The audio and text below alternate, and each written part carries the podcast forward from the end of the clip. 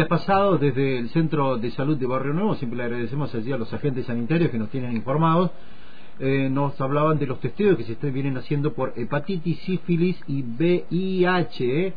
Eh, venía a testearte, es la recomendación. Pero bueno, queremos hablar sobre este tema justamente con la infectóloga del Hospital Francisco López Lima, la doctora Laura Usurrún. Aldo Massini y Carlos Castillo la saludan. Buen día, ¿qué tal? ¿Cómo está usted? ¿Qué tal? Buen día, ¿cómo le va? Eh, bueno, cuéntenos un poco eh, eh, el tema de la sífilis, porque vemos algunos datos de años anteriores, ya en el 2021 se había dado un informe epidemiológico del Ministerio que reportó un crecimiento bastante importante. ¿Cómo viene ese tema? ¿Sigue en crecimiento? Sigue en crecimiento, sí, sí, sí. Todas las infecciones de, de transmisión sexual siguen aumentando los números año a año. Bueno, ¿y cómo estamos en este 2020, en lo que va de este 2023? Al menos, ¿qué, datos tienen ustedes aquí? La verdad que estamos notando, ya digo, son muchos muchos casos nuevos permanentemente por por semana y mes a mes eh, que van superando los, los números de años anteriores, ¿no? Ya sea tanto de sífilis como gonorrea y VIH. Todas siguen subiendo, lo cual significa que la población no no utiliza las, medidas de cuidado, ¿no? Que sería el preservativo, todo esto es únicamente lo que hay que hacer, utilizar preservativo y todas estas cosas disminuirían. Bueno, justamente yo le iba a consultar cuáles eran las causas, eh, al menos que les van manifestando de los distintos centros de salud, eh, sobre cuál es la población más afectada y, demás. ¿Qué recomendación también le podemos dar justamente a las personas? Y los números han aumentado mucho, sobre todo en la, en la población joven, entre los 15 y 25 años. Por supuesto, también se ven bastantes casos en, entre 35 y 45 años. Y el, el problema fundamental es ese, el que no se utiliza el preservativo, la, la resistencia que hay a, a utilizarlo. Si bien comprarlo es caro, eh, como todas las cosas van subiendo y tal, pero los preservativos se proveen gratis en todas las instituciones de salud públicas, o sea, el hospital, los centros de salud, eh, se pueden retirar en cualquier horario y sin indicación médica y sin que nadie pregunte nada. Eh, bueno, me tocó ir el otro día a un centro de salud y preguntaba yo algunas de las cosas, así los que estaban trabajando, y me decían justamente que no estaban llegando eh, métodos anticonceptivos a los centros de salud y, los que llegaban llegaban en muy poca cantidad. Eh, una cosa son los métodos anticonceptivos hormonales eh, y por otro lado está el, preservativo. Eh, en general, por ahí hay, digamos, desde el ministerio llegan, desde el programa de, de VIH y, e infecciones de transmisión sexual siempre están las provisiones. Eh, también pasa que por ahí se, se entregan bastantes y a veces no llega la reposición, pero en general los preservativos no, no faltan. Y la no, no le puedo decir de lo que son los otros métodos anticonceptivos, eh, porque esa parte, digamos, es ajena a, a mi especialidad y bueno, se manejan desde otros programas. Eh, yo le puedo hablar de, los preservativos y de acá tratamos que siempre estén presentes, que no falten y ya digo, por ahí ha pasado, sí, no le voy a decir que no, que algún par de días falten, pero bueno, por son estos problemas por de, de distribución, de transporte, que a veces se demora la entrega, pero están, están. ¿Y cómo es el desarrollo de esta enfermedad, de la, de la sífilis? Bueno, la sífilis eh, en un primer momento produce una lesión en el área de contacto, que es una úlcera, una llaga, que en general es no dolorosa. La característica de la, de la úlcera de esta enfermedad es que no duele. A veces puede doler de acuerdo a su localización. Por ejemplo, si está cerca del, del meato uretral, el tipo donde sale la orina, puede uno sentir ardor, eh, si están en la boca pueden producir dolor de acuerdo al tipo de alimentos que uno ingiera, pero si están en una zona donde no hay roce, donde no hay contacto con sustancias irritantes, es una úlcera, una lesión que no duele.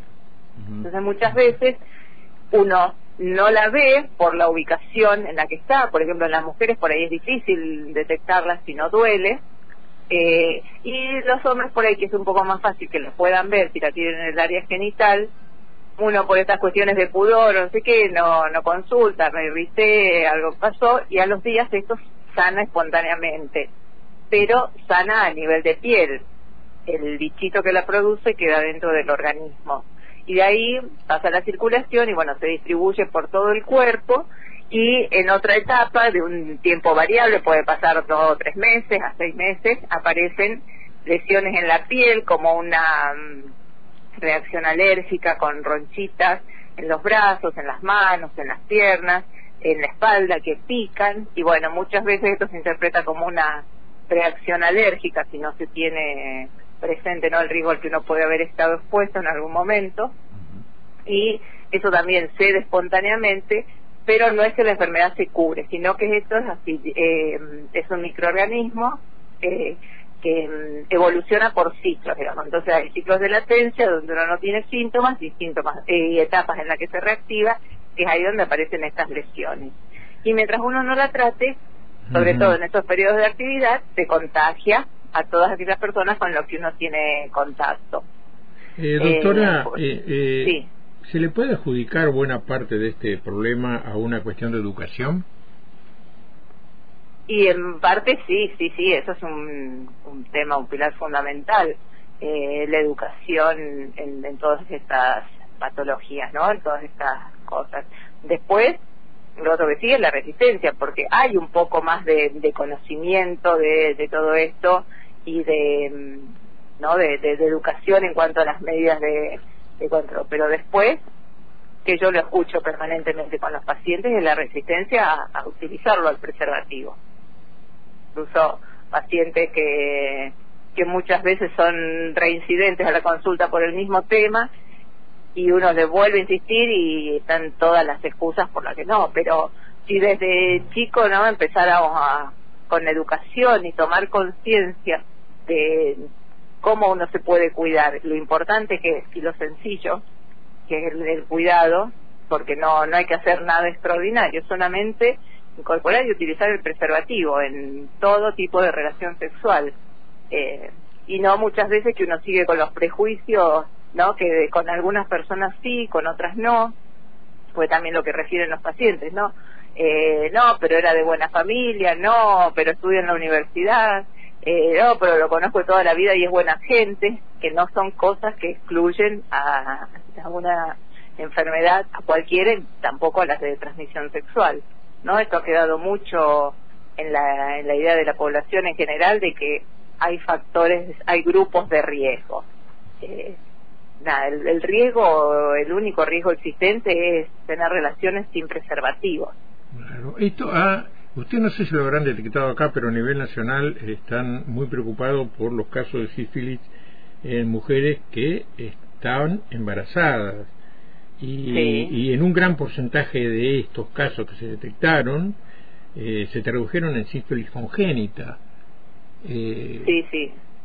Esto, eh, Claro, ese es uno de los, los, mayores, de las mayores preocupaciones o de los mayores riesgos, ¿no? De estas, de estas patologías eh, en, el, en, la persona adulta, como digo, si uno no lo trata, más allá de que es tremendo ¿no? esto de que la transmisión sigue, pero no trae consecuencias importantes, pero sí en la embarazada eh, que la tiene o que la adquiere durante el embarazo, porque las, las consecuencias para el feto ahí son, son muy severas.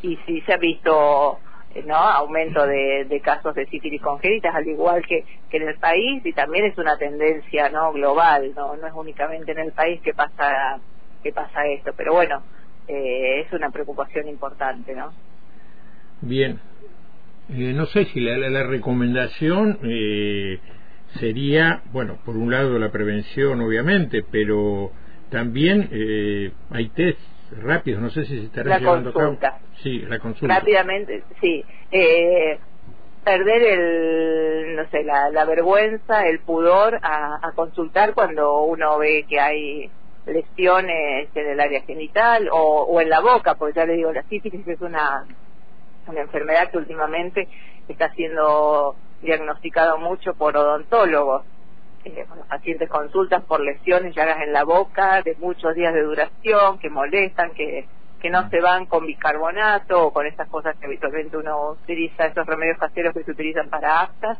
y bueno, van al odontólogo y de allí se hace el diagnóstico de sífilis. Entonces, nada, cuando hay lesiones así, consultar y no esperar a que se vayan solas, porque se van solas, pero el problema no está resuelto. No, sí, indudablemente por ahí tomar conciencia de que puede ocasionar graves complicaciones para la salud.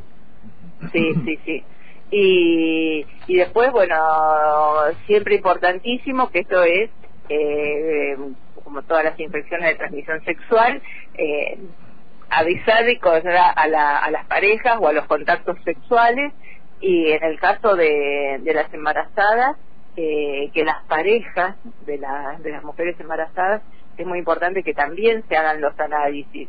En general, en cualquier chequeo de una de una mujer embarazada, los análisis de rutina les piden estas, todas estas infecciones por el tema que hay que bueno prevenir las consecuencias que pueden tener para para el bebé es muy importante que las parejas independientemente del resultado de estas mujeres también se pidan los análisis y si el médico no se los pide, que ellos pidan que se les haga la solicitud. Porque muchas veces una la mujer, por ejemplo, no lo tiene y si el hombre y durante el embarazo puede contagiar a la mujer y ahí igualmente producir las cosas. Pues no, no siempre con un solo contacto uno se contagia, a veces dos o tres veces hasta que al fin uno se contagia. Entonces esto, que los hombres también se los tienen que hacer periódicamente, sobre todo aquellos en que su pareja no está embarazada. Doctora, sí. sí. Eh, no, quería agradecerle este contacto con la radio sobre este tema que nos gustaría seguir avanzando también en otros en otras temáticas también de no solamente de esta enfermedad sino de otras enfermedades. Eh, pero bueno, tenemos algunos compromisos con otras entrevistas también, así que agradecerle por este contacto con la radio este, y, bueno, seguiremos difundiendo todo esto que nos van enviando desde el hospital con las recomendaciones y, los cuidados. ¿eh? Exacto, bárbaro. Muy, amable. no, no, Gracias. Hasta luego la doctora Laura Ulzurrún, infectóloga del Hospital Francisco López Lima, bueno, dándonos algunas eh, recomendaciones también, ¿no? Este, bueno, eh, vamos a brindar más información respecto a este tema que, eh, como repetíamos recién, va cada vez más en aumento por este la falta de cuidados. ¿no? Sí, yo creo que el gobierno ya debería, en el área de salud, empezar mm. campañas mm, de educación al respecto. no basta con que representantes de los hospitales hagan seguimiento, salgan a hablar, es importante, pero acá el gobierno va a tener que tomar medidas en el asunto. Se han quintuplicado en cinco años los casos en el país.